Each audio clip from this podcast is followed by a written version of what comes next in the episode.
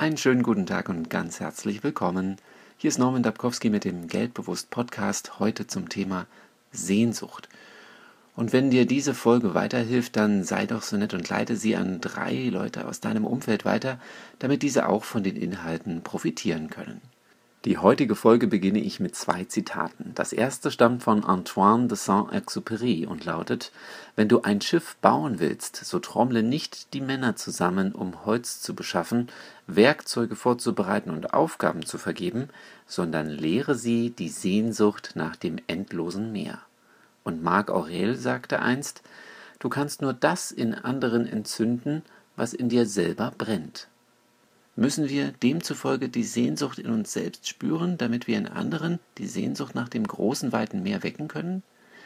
Wenn du selbst für die Sache brennst, also innerlich davon überzeugt bist und in jeder Faser deines Körpers den Wunsch verspürst, auf das große, weite Meer zu fahren, dann befindest du dich auf einer höheren Schwingungsebene.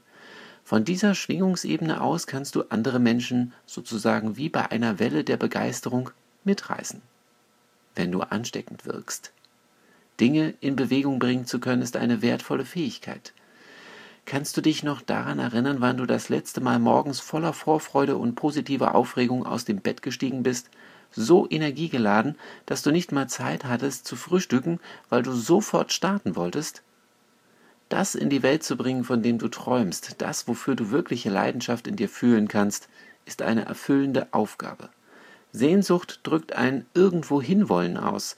Manchmal schmerzt die Sehnsucht und wartet doch auf Erfüllung. Manchmal hofft die Sehnsucht auf einen Wegweiser, der in eine bestimmte Richtung zeigt. Sehnsucht allein hat keinen Schub, keine Dynamik. Es fehlt die Vorwärtsbewegung. Dafür braucht es die Begeisterung und das Feuer in dir. Ich wünsche dir eine Woche, in der deine Sehnsucht auf Wegweiser und zündende Momente trifft.